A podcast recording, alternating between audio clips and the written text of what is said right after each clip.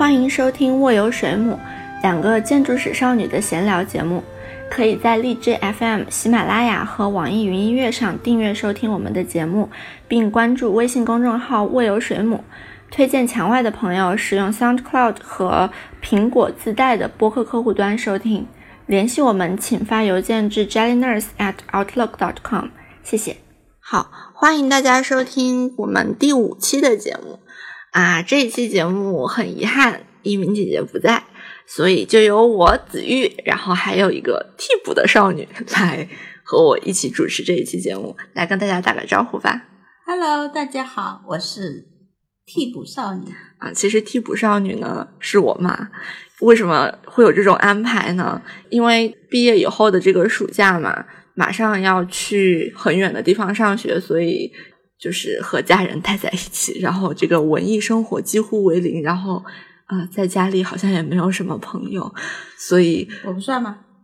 对呀，就只有你啊，所以啊，我要生气了。对，然后因为姐姐又很忙嘛，所以就拉了这位少女来和我们一起做这个这期节目啊。但是这也不是唯一的原因了，嗯，就是嗯，因为之前不是听很多播客，就是讨论亲子关系的也有挺多的嘛，哈。嗯，但是真正和略微资深一点的广播人录节目，好像是一件不太寻常的事情。用词极度不对，不不准确，对，政治非常不正确。总之是个难得的机会吧。然后马上要离开家很远，然后可能可能两年不会回来的话，嗯，会想你的。就是在家里能留这样一个纪念，其实也是也是挺好的。我我是这样想的哈，嗯。啊！但是从我们替补少女的角度来说，听说，听说啊，听说你以前好像挺想做广播节目的，是有这回事吗？啊，是的，当年考大学的时候，差点去考了播音系。啊，可以考播音系吗？就是就是因为觉得上大学可能可能应该有一个这样的专业，但实际上自己又不知道怎么样才能进入那样的一个。对呀，那个时候所以就艺考嘛，好像，所以就稀里糊涂的，可能也不知道什么艺考不艺考的，所以就又没考成呗，就这样，就这样。但但实际上确实是有过一一点点那样的梦想。那那是为什么会有这样的梦想？嗯，说来话长，最开始我想应该是什么呢？应该是从听广播开始吧。啊，就是我们那个年代你也知道的，嗯，也没有什么没有什么娱乐活动啊，你你唯一的娱乐活动就是听广播啊，嗯，对吧？你家里有一台那种那个收音机，然后你每天定时，你很小的时候就开始听小喇叭，以前是有老爷爷，以前在就你们还没到南上来的时候，在那里也可以听小喇叭。当然可以了，只要有收音机。我爸爸还会做收音机啊啊啊！我知道你爸爸很厉害，对这个大家都知道，你爸爸对呀，听啊。然后，然后，然后那个那个山沟沟里，我们在山现场里面的山沟沟里还有大喇叭呀。对呀，山山沟沟里大喇叭就是它的大喇叭里面放的东西，除了那个每天要放那些语录以外，它还会它也有娱乐节目啊，比如小朋友的节目，可能他你你可能每家每户没有没有收音机的话，他就。广播里就会放哦，还会有这个那个所谓的那个什么评述联播了。然后我就觉得啊，声音可以塑造一个你从来没有接触过的世界，你没有接触过的人，嗯，然后然后给你无穷的想象，嗯，所以这就是声音对我最早最早给我的印象。对孙建修老爷爷的节目，我小时候都听过。那是我后来告诉你听，那是我叫你去听的。对，那个时候不是说，那是因为我们小的时候是因为没有别的可听啊，全国的小朋友都通，只要有能听到的地方都听小喇叭呀。是呀，对呀。然后呢，然后再大一点，再大一点的时候就有电影看呐。看电影的时候就可以看，接触到一些译制片啊，嗯啊那些耳熟现在耳熟能详的那些名字。童自荣啊，乔真啊，丁建华呀，可是我们那个时候根本不知道他们叫什么名字，因为你没有渠道知道他们叫什么名字。就上海电影博物馆里面有很大一个展区，就是讲他那个译制片的，呃，就从他那个制作，然后到演员，嗯啊，就配音演员，有的时候他是会一个人，他会呃，就是跟着就是那个时候国外的，就是呃很著名的演员，就是比如说 La- Lawrence Olivier 的那个呃，就是配音一直都是谁配的？对对对对对，经常会会这样，会这样，会这样。他们说的，现在用现在的话就叫做御用配音演员嘛。啊，然后一听人家就知道那个是谁。唐老鸭也有，对呀、唐老鸭，唐老鸭是唐老鸭，对对，唐老鸭有。但实际上，我觉得我们那个时候看看那个叫什么，看那个国外的那个译制片的时候，嗯应该不会很有明显的译制演员，但是嗯，有一个就是你会经常发现好人 又会同一个人来配，比如说童志荣，他就经常塑造好人正面形象，知道吧？那我们小时候的印象就是这个是好人，一听这个声音就是个好人，一听别的声音就是坏人，就是就是你你那个声音对那个角色的这个诠释会非常明显。嗯，哎，不过说回来，其实我觉得，如果你真的去做了广播啊，我觉得你可能还挺适合这种职业的，不知道哎，因为你你不是讲故事很厉害吗？哎，对呀、我我以前也觉得很我讲故事很厉害。对啊，但是你好像老是不是很自信。其实就是因为我上大学以后，就妈妈还是比较闲嘛，嗯然后其实我也有鼓励你，就是要不要做，比如说做做做广播节目，做做播客呀。不行啊，我对我的声音没有没有一点自信，我觉得我声音很难听啊。嗯，声音没有很难听，挺好的。对呀、其实我唱歌很好听哦，就是啊，你很唱歌奇怪啊很好听。但是我觉得我讲话的声音不好听。我觉得还可以，你可以，我觉得你可以从，比如说从朗读开始，你知道，就是比如说荔枝上不是有很多有声书，都是很多人自己录的。啊，对呀、我听到人家说的不好听的，我就很难受啊。我觉得你说的还就是，然后你普通话，也不标准嘛，我们典型的南方人嘛。我还是觉得就是这个普通话和这个声音其实是次要的，就是你能讲的绘声绘色，这个是很难的事情。我我的水平只能应付一些小朋友，能应付小朋友还是挺我应付小朋友的能力还是比较强的。对，应付小朋友是很厉害的。相比之下，比如说上次小舅舅给跟那个苗苗他们讲故事的时候，我觉得就苗苗真是太可怜了。爸爸讲故事竟然是这么讲的。你还记得我小时候给你讲过什么故事吗？啊印象最深刻的是什么？啊，其实我已经不记得了，哦，天哪，太惊了，居然不记得。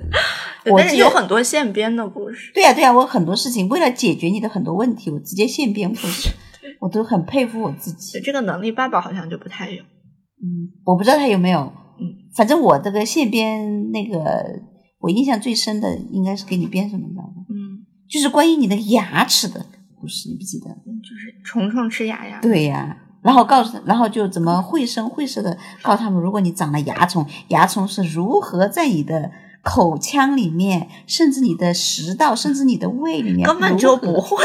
对，我知道，可是我会编啊。它是如何活跃在你这个整个的消化系统系统里面，然后让你害怕刷牙？小时候除了给我讲故事，一开始是给我讲故事，但其实我认字还蛮早的对对对，我觉得我这个也蛮蛮挺有本事的。啊。对，认字还蛮早，所以很小就开始看好你很多书。对你很你很小就开始认字，你大概两三岁开始就已经认不少的书字了。然后好像上小学就开始看儿童文学吧，上小学了就开始看。其实你小学一年级好像就看了《红楼梦》，对，是的，我对就是这个这个认字量是很对啊，但是其实可能对现在的小朋友来说已经不算很，现在不是早教很流行吗？我不知道，但是我我还不是那么推崇那个那种认字的能力，我们是随走对走到哪学到哪。嗯但是其实小时候，其实妈妈给我看的书，我觉得是影响很深。可能可能因为我现在年纪也不大嘛，对吧？就是脱离你的影响，其实也没有几年。嗯，对，小时候从呃小学一年级的时候就很喜欢那个《窗边的小豆豆》，就那本书是后来也很火嘛。有对对对，我们买的时候其实根本就没有怎么火，可能在国外很火，在国内其实还是不怎么火。对，但是我觉得《川边小豆豆》确实太适合小朋友看了，嗯就是因为我小时候怎么说呢，其实属于一种比较比较没有朋友的小孩了，对你早熟嘛。因为认字太早了，所以觉得其他小朋友都特别不好玩。是啊，然后小豆豆也是和其他小朋友都不一样的一个小孩，对对，所以就是看了以后会就是很有共鸣，然后对很多事情的看法也会，其实其实反而会让我变得更和大家不一样了。我觉得对你从小就和别人不一样，你不记得吗？对，你不记得爸我们院子有个爸爸的同事就这样说过你吗？就说哎为什么你女儿跟大家不一样啊？然后然后爸爸不不知道怎么回答吗。是啊，嗯，好像现在他还耿耿于怀，啊，还好。是是怎么耿耿于怀呢？是就是他用那种口气，啊，就有点不屑，可能啊这样，就觉得那你不会觉得很担心吗？还好啦，因为我不太会去比较。啊，不会吗？对我，我觉得我这一点做的最好的，我可能最成功的一点就是我一直控制自己的比较欲望。啊，对，其实你不觉得吗？我一直不太把你跟别人去比，很少，很实质的去比，嗯所以我就不参加团体。我们有总觉团得还，是怎么说呢？就是偶尔你还是有点露馅了啦。那肯定哦，对呀、毕竟我是普通人啊。有的时候我还是觉得挺受伤的，嗯，就你觉得别的小孩特别乖什么的。嗯但是我一直跟别人说，我自己也强调，你还是比较与众不同的。是吗？然后总之但就是但是但是到了现在，我在想，我有的时候我在反省哦。哦，对呀、嗯就是到底这是好还是坏呢？嗯但是是因为人生不能重来，这样的时间不会倒流，又不能让我重试一遍，嗯，我只好认了。嗯自己种的菜再难吃 也要吃啊，嗯自己养的孩子，嗯不管是怎么样嗯，也都是我的孩子。啊是啊。虽然在节目里面问这种问题，想想还是有点羞耻哈。嗯但是妈妈，你是真的觉得有点喜欢我吗？有的，我觉得我我我相信很多小孩都会有这种困惑。你是因为我是你的小孩才喜欢你，就像是因为是自己种的菜，所以才觉得不得不吃掉，嗯，还是觉得怎么说呢？这个人其实还可以呢。应该两方面都有吧？你觉得我还可以是吧？对呀、啊，那那真是太好了。你只你从来就认为我们没认为你很可以吗？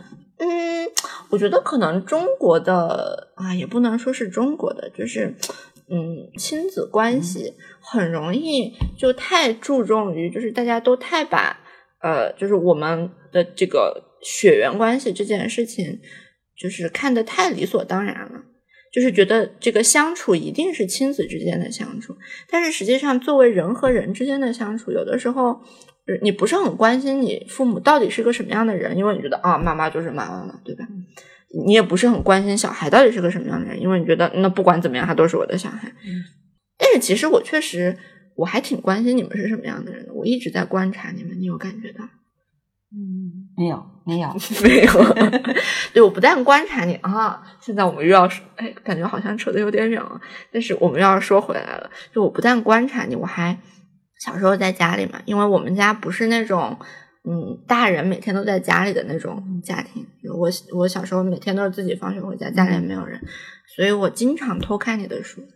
是吗？对呀，就是你的那么还好还好，我们有一些你不能看的书。你以为啊？我不，我不能看的书我全都看过了。嗯你有你的小说月报啊，嗯小说月报其实还算还算那个的，还呃收获啊什么，就是这些杂志其实就是少儿不宜的这个比例还是比较小了，相对来讲。对，但是其实有很多就是九十年代和二十一世纪初的那种小说特别是讲城市生活的小，就是其实有一些很成人的内容了，嗯但是我小时候其实都看过，哦不好意思，啊，这个 就其实认字早就是会有这种问题嗯。这样啊？对，好吧，我假装你一直都没看过吧。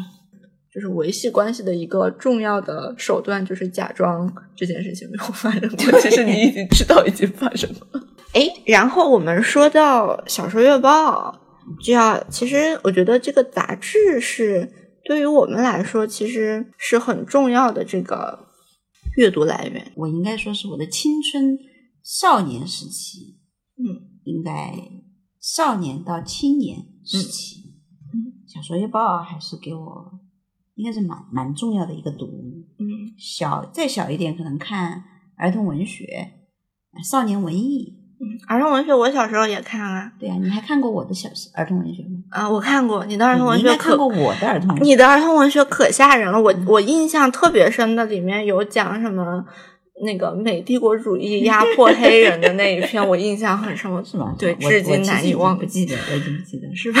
但是我我我甚至我现在你说到少少年文艺，我想起来，我还记得少年文艺那几个字怎么写的啊。然后再说文学上面，就是看那个读者啊，对读者，然后再加上嗯这个。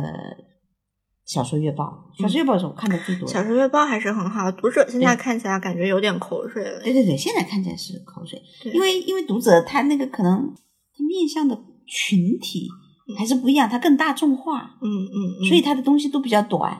其实现在我甚至有点觉得看读者还不如看故事会呢。我记得高中的时候有一段时间啊，也不是高，应该是初中的时候，就是阅读课大家都会带书去看嘛。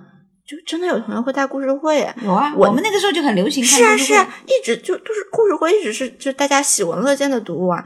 然后，我就我那个时候会觉得这个好俗气，就是看到看故事会的人会觉得好俗气。这当然这个很大程度是阿东会这么讲啊。其实现在我倒蛮愿意看故事会，我现在觉得故事会，你不觉得就是故事会，你可以，你你这个给你的信息完全是。对另外一种受众的信息，其实这是在现在这个时代是很难得的。我已经 N 年没看过了，不知道他谁什么。而且故事会这这说的那个什么一点，人民大众的故事实在是很有意思。不知道，我已经很久没有看过了。每天推送给你的都是你这类人会喜欢的。是啊，是啊。对对，就已经被被甄别甄选过了。是啊，嗯。哎，说到故事，我突然想起来，阿凡提的故事好像就是故事会里面看到的。是这样的吧？对，我们刚才我们刚才 Google 了一下。故事会其实六十年代就创刊了，是最悠历史悠久的刊物啊。嗯，是的呢。没有，我觉得故事会这种杂志应该长久的办下去是非常重要的，以后会变成很厉害的文化遗产。问题是后来我翻了一下，我真的觉得那个不好看。对，就你觉得很俗气的东西，很俗气，太俗气。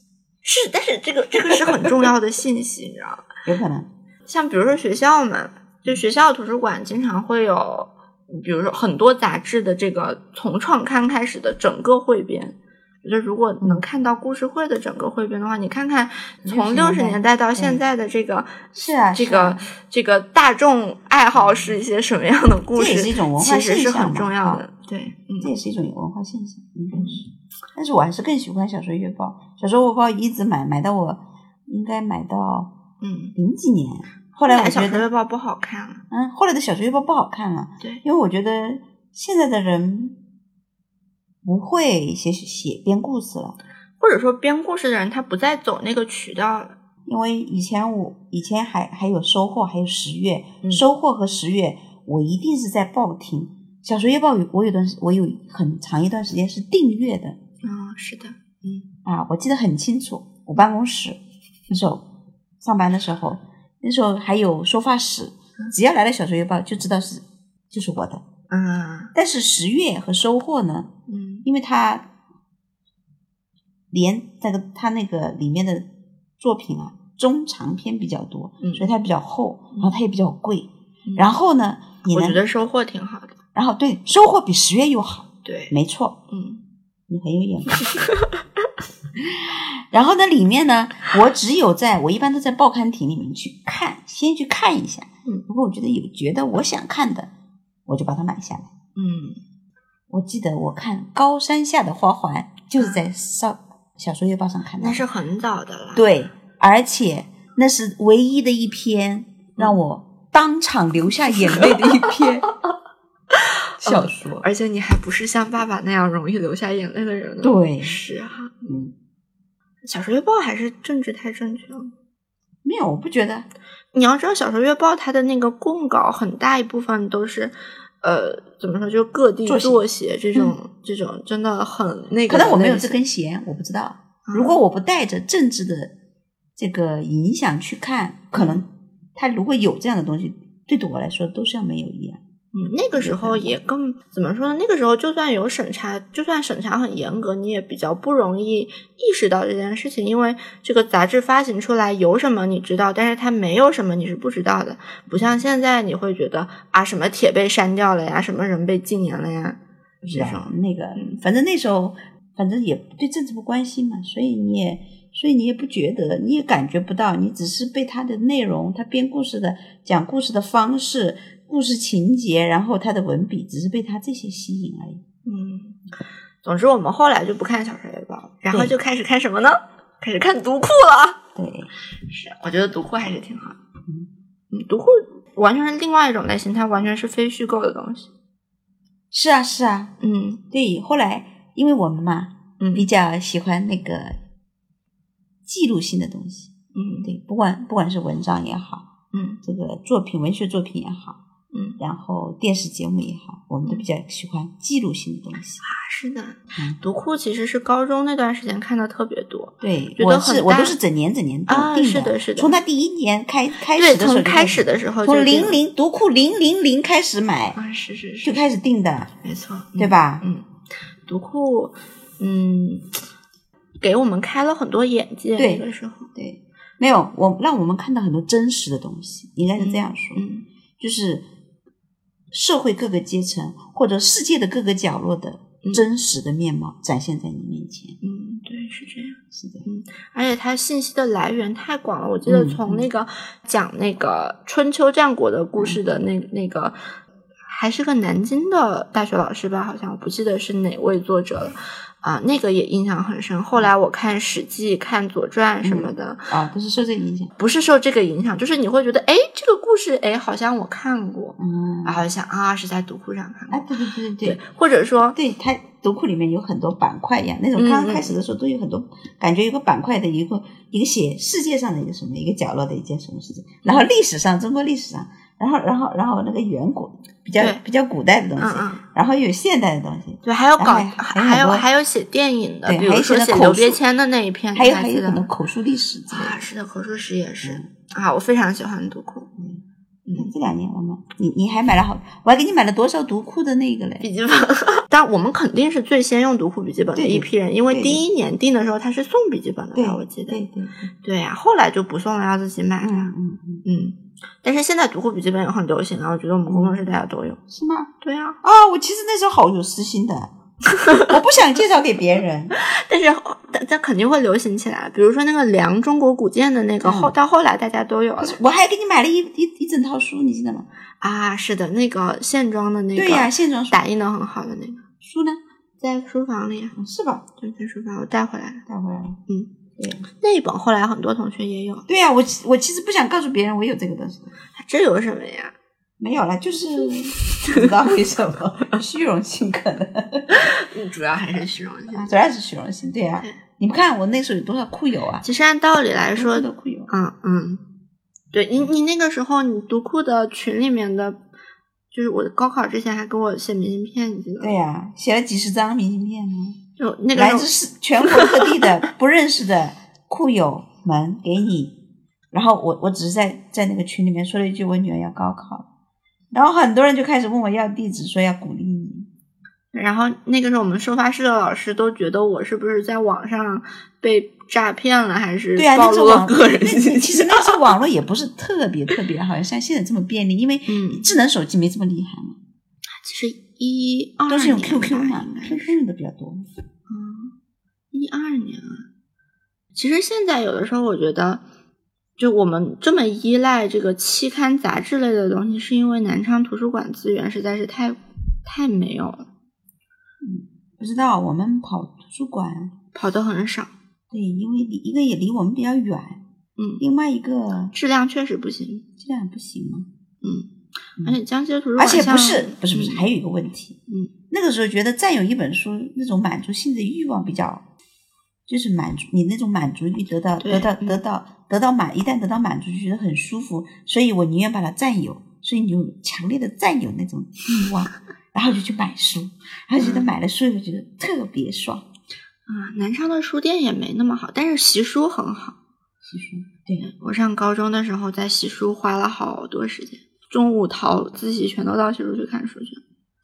你还帮我跟老师说过哈？我帮你撒过谎，然后老师不让你看书的时候，我、嗯我坚决的表示同意，然后私下里又照样买了很多读库给你们。嗯，那是，那然后我我我好像我记得好清楚，我好像我不记得是在 QQ 还是在哪里，我还给老师道歉了，嗯结果被另外一个读库友看见了，啊，对，然后他就问我，他说嗯我要不要寄几本书给你，在海哥不知道的情况下，对当然就是从南昌到南京去读书哈。嗯，离开家以后，还是会觉得离开家之前的资这个信息确实非常匮乏。如果比如说，如果我是在南京上的高中，或者在上海上的高中，可能可能很多信息还会更多一点，就是能做到的阅读量也会更然而。你没有选择的余地，啊是啊，对，就像你也没有选择的余地。就是啊，是啊，没办法呀。嗯但是我觉得，应应该应该也给了你我们想给你的很多东西都给了，嗯，那是确实对，而且是尽量，嗯而且说的怎么说？那段时期，其实我们家嗯算是经济还算还好吧，嗯。还是有能力满足你很多嗯。很多这方面的，不管是眼界方面也好，嗯。就是对知识的这需求也好，嗯。就是我们还是比较在这方面我们也舍得投入，而且我们也有能力嗯。给你投入。当然，我们首先我们眼界可能也是有限的，嗯，对吧？但是你要是这样讲的话，我总会觉得，比如说看书或者出去玩，这个好像是为了培养小孩才做这种事情，这样总觉得还是有点没有，啊，我自己也也满足我自己啊，因为我小时候没得到这些东西啊。嗯对于我我自己家庭家里没有这个条件啊，嗯，那我在给你给予你的同时，我不是自己也在获得吗？对，我们超喜欢出去玩的，对呀、我们超这喜欢去个时候就开始就要开始说到，嗯，就这这个节目播出是因为我和一鸣姐姐古建考察式的出去玩次数太多了才数起来的。但是为什么我们会有这种爱好呢？其实其实和这个我妈也很有关系。对呀、你好像也挺喜欢这方面的哈。对我也我也我挺喜欢的，我对那种怎么说比较神秘的东西比较，在我认为比较神秘的东西比较感兴趣。比如我很想我我自从我能自己选择电视台以后，我就超喜欢看考古节目，啊，我也喜欢考古对啊，然后还喜欢看这个这个探宝的东西，啊。对，还有自然类的自然类的东西，我都比较喜欢看。现在来看的话，这个考古节目好像和探宝联系在一起，也挺不太对头的哈。嗯嗯，当然不能这样看了。嗯，嗯嗯，但是呃，可能以前的考古节目特别喜欢做成那种那种类型的，不过当然现在把考古这种节目做成国家宝藏那种类型就更不应该了。哎，不过我们看我们也看国家宝藏啊，但是我们都不看表演那一部分，基本上表演的部分啊，我真的超讨厌国家宝藏。我们就跨过去，我们一般就直接看东西。其实我最喜欢看，现在目前比较喜欢看的嗯那个就是，如果国宝会说话，还是比较好看，比这个好啊，我感觉比这个国家宝藏好看。那什么不比国家宝藏好看也啊不？能这样说，不要打击片，不要打击片，不要以主观的，不要太主观了你，嗯，不要。太主观了。嗯，我我我收敛一下情绪哈。嗯对对。那那如果你这样的话，你你真的还不如去看那个，噔，想一下，假如国宝会说话，它在几分之中，一分钟还是哎不过说到就就就介绍一个国宝。说到几分钟的国宝节目，以前我们看《动物世界》，然后就是《国宝档案》，你记得吗？对，相对来讲，它是因为很短嘛，所以它也它也不会试图讲故事，就它不会把信息夸大或者怎么样，对它就是很老实的讲这个东西，它是就是非常博物馆讲解词类型的节目。嗯，习惯了这种类型还是还是挺好的。其实现在有的时候我想起来，就是我一直都没上过晚自习嘛。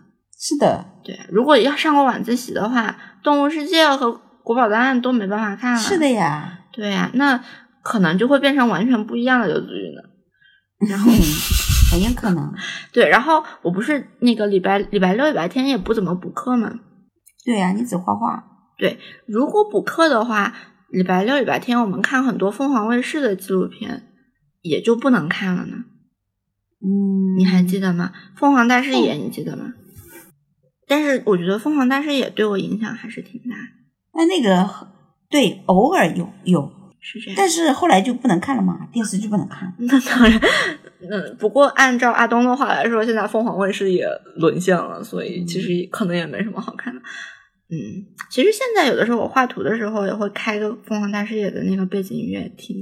是吧？对，然后就说到我们出去玩的事情吧。而且我们都挺喜欢自由行的，对我们从来没有从来不跟过团，从来不跟团嗯啊，跟过一次，嗯，你不记得去哪里？在西安啊，去那个去西线的时候，对对，去乾陵的时候对，跟了团，然后我们就去了那个半坡遗址，然后就觉得那个地方最不好玩。半坡遗址其实还可以。现在回想一下还可以，当时就觉得不知道，他还带着你去一个人工的地方，你记得吗？然后我觉得很奇怪，我那个时候为什么那么那么的有，怎么说，就是有强烈的那种自信，我能安排好一切，嗯，对吧？你觉得你现在不是很愿意出去玩吗？我现在也不是很不愿意说，现在我有甚至有点恐惧出去玩，嗯，或者想，哎，到了那里怎么办啊？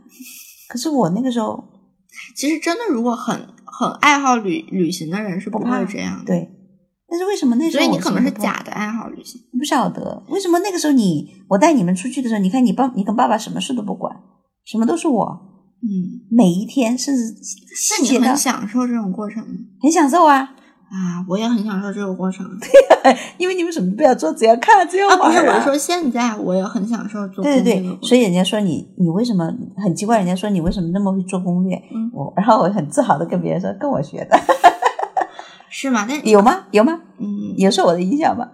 怎么？如果我一直是跟爸爸一起出去玩的话，爸爸是那种走到觉得哪就哪走到哪就哪的那种。嗯我可能觉得就正常的旅游就是应该是这样，啊，对对对，但是现在的话，我就觉得正常旅游就应该把什么都安排好了，对对对，那就像我肯定还是有影响。还是有影响啊，你记得吗？我们反正到哪，我基本上都安排好线路，甚至连那个时候其实也不是那么方便，我都能查查那个怎么坐车，怎么弄，甚至还跟别人拼车。啊，是那个时候还是怎么说？是是太阳陵我 QQ 群们去汉阳时代，还是还是还是论坛时代？就是你还是会在网上碰到一起同行的。对，我们在 QQ 群，我们去汉阳陵的时候就建了一个 QQ 群。对，一个妈妈带着她的小孩。对，那个时候谁都不认哦识，那个时候就真的哦，我都现在想不起来我们是如何认识的。是一零年吗？还是零九年？一零年吧，我记得是。嗯，这个时间的问题，你最好自己去想，我我是记不住。对，然后一二年的时候，我们去了成都，嗯，印象很深刻。对、呀、因为因为一二年是杜甫诞辰一千三百周年，必须要去看杜甫桥的。你我印象很记得那个时间，是因为一二年的时候，嗯那个暑假老师打电话说，都已经开补课都补了这么久了，你怎么还不来？我打电话，马上要高三了。马上就高三了，还出去玩？是，对啊，还被老师说了一通。嗯，对，然后我自我安慰说不要紧，我女儿还行，不怕老师骂。我们经常找各种借口，在应该上学的时候出去玩。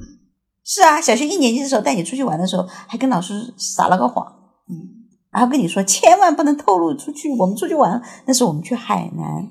还潜水了。前两天我们还看了那个潜水的那个视频。哇，你真棒哎！你那个时候才多大呀？你就敢去潜水？虽然这个碟子里面看你好像紧张的也不得了，但是你已经下去了。嗯所以出去玩，我们为了出去玩，不择手段。然后平时也是，平时就是去，基本上周边的周末周末经常都会对对对出去，对一半以上的时间都是出去。对，所以呢，所以你现在不也坐不住吗？脚像抹了油一样，我现在在家里待两两三个礼拜，觉得好难，难受哈，难受。然后周边的话，古村什么的，江西的古村好多我们都已经跑遍了。对对对，那个之前申请的时候不是要写个人陈述嘛，就是嗯讲我为什么会想学遗产保护。哦，这样的，对然后虽然当时觉得还挺俗气的，但是你多多少少要写，哎呀，我是什么样的成长环境让我有了这种爱好啊、什么的，觉得嗯，如果要以后，因为我马上要去学遗产保护嘛，就以后要从事这种行业的话，其实这个这个从小这种第一手的，嗯，就是很直觉的这种很直观的，很直观的这种感受，切其实是很是很宝贵的东西。比如说安逸古村，我们不是很小就去过，也对去过很多次嘛。我们我们见证了它是如何衰败的，对，就如何现在变得这么商业，对，又商业化又不好看。不好看倒是另外一个问题。但是就是你对这个地方的感情，嗯，还有就是你觉得这个就是就是你你你直觉的觉得它原本是什么样子，它应不应该是原本的样子？当然，这个也是可以学习的，也是可以讨论的。就是你知道了这些理论知识，然后然后你告诉自己这个，你然后你开始跟自己讨论，就是这个事情它应该是怎么样处理。你的角度已经完全不一样了。对，是的，但是那个初原始的那个初始的那个角度也很重要。其实我还我还印象很深刻，记记得我们陪你去看那个不？粮仓吗？啊，粮仓。对呀，粮仓，粮仓已经是上大学以后的。虽然说是上大学，但是。我我觉得我很难忘记，就是我们站在那个拱形的圆形的那个粮仓里面，你一个人在里面的时候，那个粮仓已经荒废了的那个粮仓，那个 很古老的那个粮仓，你站在里面，然后天天上有一个一个天井一样的有一个孔啊，那个是通风，那叫什么来着？我不知道，它那个是热压通风啊，通风口。然后你一个人站在那的时候，我在你背后给你拍一张照片，嗯，然后我那个印象很深刻。然后我我我感觉你那种触摸。就是我不知道是要感觉我我我还是我的想象哈，我们肯定是把这些事情浪漫化了，其实没那么浪漫。对，其实没那么，但是我有，但是我当时那一刻对我就是有一点触动哎。嗯，对，所以有的时候我也在想，就是对这个就是历史建筑这样的东西，就是有这么多的浪漫的感情，到底是一件好事还是不是一件好事？有的时候我觉得我有点太就是怎么说呢？就可能这样，肯定你更容易被情绪左右。是啊，对，嗯嗯。不过说到浪漫化，其实我觉得怎么说呢？就是就是你父母和子女之间把对方的经历浪漫化，就对对对方的想象浪漫化，也是很经常会发生的事情。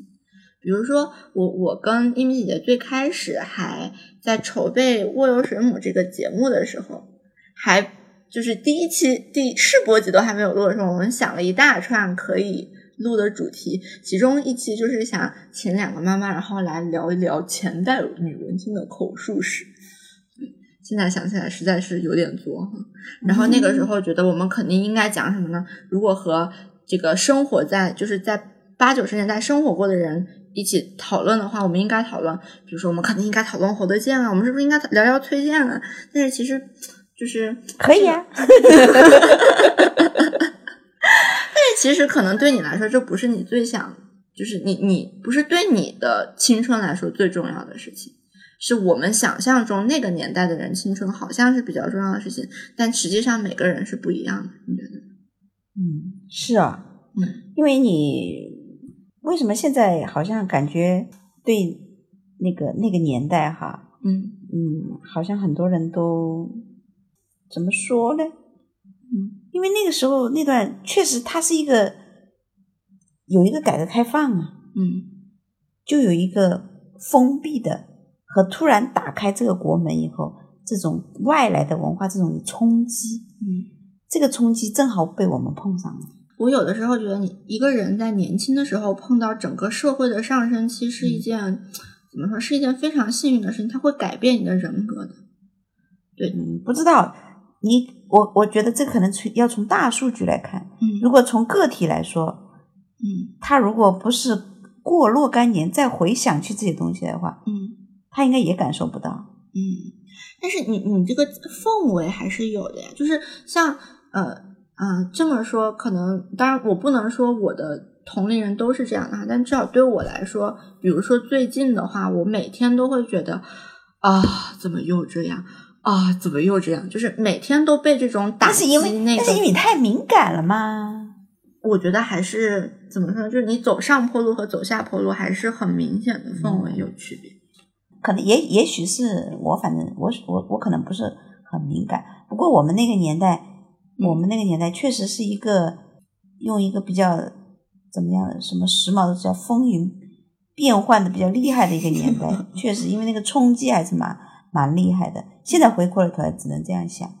对我个人来说也是，八十年代的时候，我们从小山沟里面就是移居到这个大城市里来。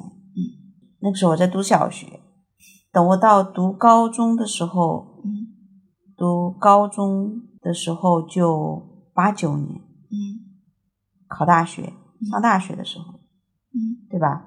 反正就是很多，确实改革开放又是八十年代的事情。嗯现在回想起来，确实是蛮多可能有不一样的东西。嗯但实际上，那个改革开放以前的事情对我来说，其实没什么很大的影响，影响不大，因为那是只是童年。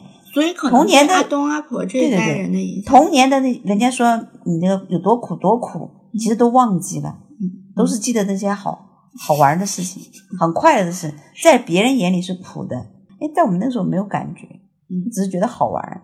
所以可能对阿东来说是更直观的。对，对他们那段，他们是他们完全是那种跳跃式的社社会变革，对他们来说是跳跃式的。我们感觉感觉感觉，反正至少我所以感觉你看。所以你看，不管阿东就是对这个社会 现状再不满，他还是很就是对我来说，我觉得很受触动的，就是阿东是很坚决的，觉得事情一定会就是一社会一定是越来越好的。对呀、对呀、对呀、我觉得我们这代人已经不会这样想，因为他看见了，他是他他的变化呀。对，因为他看见了走上坡路的过程，对对对对，嗯，怎么说呢？如果你进入了这样的波浪式的东西，可能你就会觉得，对。但是如果这个波浪是往下走的，你也没有办法。对对，这也是没办法，这个历史潮流嘛，没办法。那那其实我们那个时候历史潮流对我们来说还是有点好处的，嗯，对吧还有点好处。对啊，个那当然是啊，对呀、你看我作为一个精神八十年代人，超级羡慕你们。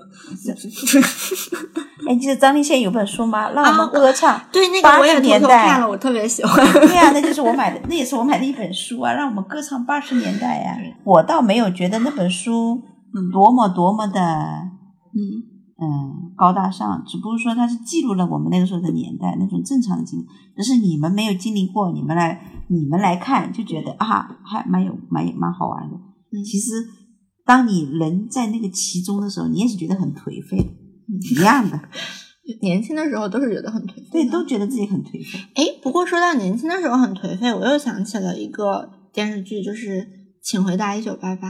好，你记得吗？对，是你推荐我给我看的。还是我推荐给你的。那个时候我开始，我我那个时候我还没开始看韩剧，不好意思。啊，这个就是我看了那一九八八，呃，女主角是就是八八年，她是十七岁，德善德善八八年十七岁，八八年你也十七岁，是啊，对吧？对呀、啊啊，好像暴露年龄了，这个要不要剪掉？剪掉。剪掉。好的，我相信不只是我看的时候会有这种感觉啊，现在的年轻人看的时候都会有啊，这个父辈的青春是怎么样的，嗯你多少会有这种想象。嗯你不看这种以前的文艺作品的时候，你也会有这种想象。嗯他跟你想象一样吗？啊，他跟你的想象一样吗？嗯、还是相差很大？我觉得就是就是就是从个个体上来说哈，嗯我觉得你小时候肯定也是这种人了，对，差不多。差不多。嗯，对，生活的阶层也差不多。对，就是又有点傻傻的，然后又 傻傻的不是重点，嗯但是其实又很好的这种人。那肯定啊。就是就是你你喜欢别人又不敢说，嗯别人喜欢你你又不知道，啊，这样对，因为你反应迟钝。嗯是啊，嗯，但那个时候他们看港片，八八十八十年代九十年代的时候，我们也看港片吗？嗯，也看吧，啊，但是我还是看的少。枪战什么的，对，那个时候比较流行枪战片，但那个枪战片好像都是好多在那个什么呃录像厅里去看。啊对，家里面，反正我家里看电视看的很少，我们小时候看电视看的比较少。阿东阿婆还是很挑剔的，他们可能不会愿意看这些。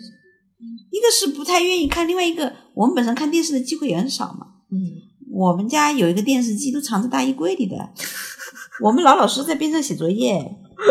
对啊，然后家里的电视机那个时候开始的时候只有一间房间，一间房间只有藏在电视柜里面，藏在那个大衣柜里，大衣柜里面把那个橱子一橱子门一打开嗯，然后就可以挡住了，声音放小一点我们也听不见，我们在边上写作业等你有等我们家有了两间房间，有新房子，有两间房间的时候，那个电视机藏在里面了，那我们还是看不到嘛。那我们那个时候最看的港台片就是什么？我们就看《射雕英雄传》咯。对我至今不是很喜欢这种类型。对啊，你不喜欢看武打片吗？我觉得我可能是小时候被阿东灌输说看武打片不好，然后我不喜欢看。等不我会吧？等我开始意识到看武打片并不是不好的时候，我已经不喜欢看了，已经看不上了。我看的第一本，你知道我看的第一本武侠小说是什么吗？什么？碧血剑。然后也是，然后我也是同同学那借的来的。嗯《毕业间》看了以后，你知道吧？一口气看不完啊！嗯我也是藏在大衣柜里面，藏在大衣柜里面一个角落。藏起来看书这种事情，我小时候干的太多了。我直到高三我觉得你好奇怪，你这你房间里你这么大的房间，你为什么要藏？你哪个角落我们也不翻你的书子啊？啊，不是，就是假装在写作业，其实是在看书啊，你是这种看啊。对这种，那我们是因为你不能看这种书，所以我们只有藏起来，知道吧？我们只有藏起来。那个时候也没什么书看，那上了大学以后，没有人管你了，可以想玩什么就玩什么了。对呀、那我就开始唱歌呀，我还参加过青年大奖赛呢，学校里的耶三等奖哦。还跳舞，对呀、疯狂的喜欢跳舞，疯狂的喜欢跳舞，去跳交谊舞。嗯对，喜欢跳舞，跟那个跟同学跳。不过那个时候不太喜欢跟男孩子跳。是吗？对，最喜欢跟我的同学就是我现他那个同学就就那个那个大熊阿姨嘛，然后他他就像个男孩一样的，然后然后还不是因为你比较矮，对他又个子比较高一点，所以我们经常结伴出去跳舞。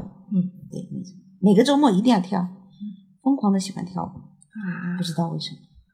没什么别的好玩。然后然后唱然后唱歌讲，嗯还有什么咯？没什么可玩的。啊，这样。好，最后在结束之前，其实还要，呃，因为妈妈可能是我们最忠实的听众之一，我们的忠实听众也没有几个，所以说一下作为听众对我们《未有水母》节目的反馈吧。你笑的太多了，你明明笑的也很多，今天，你你现在已经可是你已经答应我会剪掉的。哦，你的意思是说我以后笑的时候要笑的更独立一点，以便于剪辑，是这样吗？是的，好的，除了这个以外，还有别的意见吗？啊，我也不知道。其实，因为我自己也没有做过嘛。你现在已经做过了，我们已经对啊，聊这我么久了。现在在录音的话，现在我才知道，原来录音的话，嗯，其实没有我想象的那么容易。虽然也不是很难。确实不难。比如说，我要求刘子玉能不能专业一点？嗯刘子玉，这个 又不是给我爸爸妈妈你认识的人听，别人还会听的。嗯，你能不能专业一点？你能不能说好一点？现在发现其实并不难难。哦。对，嗯然后那我就提点小小的要求吧。嗯，以后麻烦你录音的时候声音大一点，可以吗？平时录音的时候，一直是我的声音比一米姐姐大多了，没有啦，为什么感觉一米姐姐的更清晰呢？因为因为可能她说话更清楚，哦，这样对，还是口齿清晰的问题。那就那你改进一下吧。好的，那这个当然是要多练习的，所以我们以后还要多多录音，听到了吗，一鸣姐姐？最后一个环节就是我们的书影音环节，我们两个就是推荐一下自己最近看过的电影、书或者听过的音乐。来，嘉宾先请我刚刚看完嗯《寄生虫》啊，韩国电影，韩国的电影，呃，在那个戛纳拿了金棕榈奖吧，对，最近非常火，但是对非常火资源但是资源比较紧俏。然后，然后我今天得到了以后，然后立即看了以后，今天分享给刘子玉同学就已经看不了了。啊，嗯那讲讲这个电影本身吧，你觉得？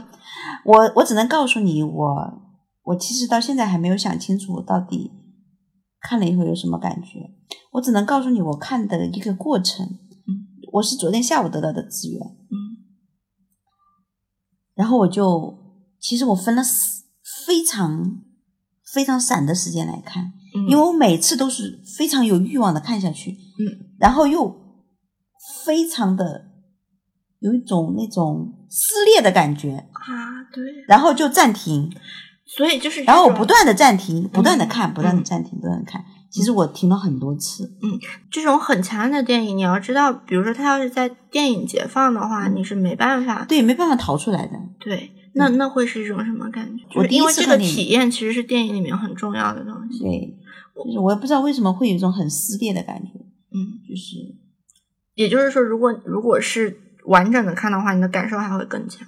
对。然后我不断的，我甚至在这个过程中，我就去找这个影评，嗯甚至去找影评，到豆瓣去找影评，傻不傻呀？啊，没有，有的时候是会这样，但是还是一部很好的片子，推荐大家都去看一看推。荐大家去看一看。然后，然后设身处地的考虑一下，什么样的情况下人会变成寄生虫啊？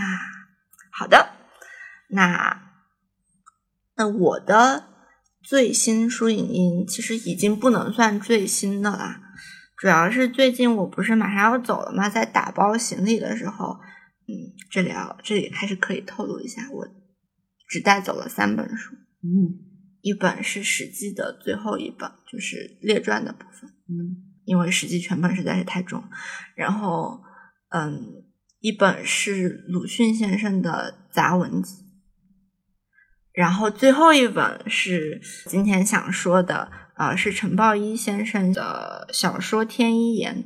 这本书最早是用法文出版的，嗯，对我来说是很重要的一本书了。因为现在马上要离开家乡的话，就更觉得应该带着。因为陈抱一先生他，呃，后来成为了法兰西研究院的院士，很厉害。但是他最开始也是南昌人。他小说里面写的很多意象，你知道，用意象这个词，其实意象是非常中国的一个词，就是非常东方文化的一个词。就是他的很多意象，比如说他提到的，虽然其实他这个小说的风格是比较意识流的，但是他所处的这个环境很多都是我们很能设身处地感受到的环境，比如说庐山上的云啊，比如说，我怎么不知道这个人？比如说江西北部的这个，比如说他大宅院，他对那个大院子里面的描写，不是北方那种院子，你能感受到是像。南昌附近汪山土库的那种院子哦，对，所以就是看陈抱一先生的书，在即使在南京看也会觉得很想家。真的吗？对，所以带了这本书去纽约呢。你可不可以先寄给我看一下？我已经打包了，已经拿不出来了。相对来说还是比较冷门吧，感觉他在国内，但是在法国好像听说过南昌这样的人，没听过。你知道汪山土库不是陈家吗？我很怀疑他就是那里的人。好的，那今天的节目就是这样。好，再次谢谢我们今天的替补少女，和大家说再见吧。再见，依琳姐姐，我们想念你。再见。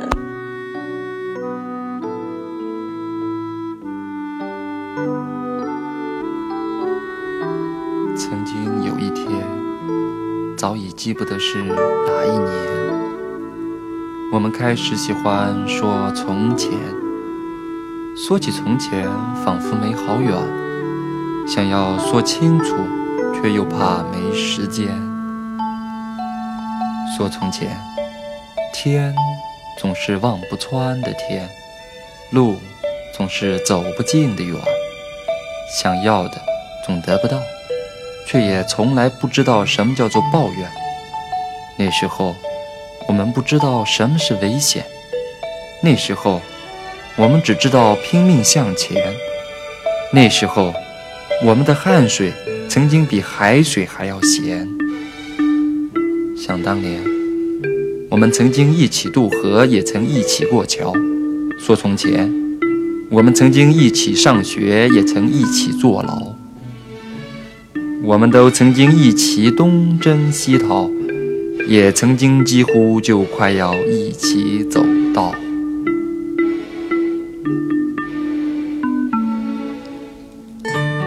想当年，谁不是为了理想而理想？说从前，谁愿意为了抬杠而抬杠？想起当年，谁又不是站在不同的立场，望着相同的方向？说到从前，谁又愿意只是为了不一样就拼了命的不一样？回想起当年，没问完的问题很不少。只是到如今还需要答案的已经不多。关于我从何处来，要往哪里去？关于可去不可去，能来不能来？关于有与没有，以及够与不够？关于爱与不爱，以及该与不该？关于星星、月亮与太阳，以及春花秋月何时开；关于鸦片战争以及八国联军；关于一八四零以及一九九七；以及关于曾经太左而太右，或者关于太右而太左，以及关于曾经瞻前而不顾后，或者关于顾后却忘了前瞻，以及或者究竟关于哪一年，我们才能够瞻前又顾后，或者以及关于究竟哪一天，我们才能够不左也不右，一次再一次，永远，总是。同样的故事演了再演，一次又一次，永远总是。同样的叮咛串了又串，就这样一遍接一遍，总有一天我们会把所有的栏杆拍遍，只不知道那究竟要等到哪一年。哪一月？那究竟要等到哪一天？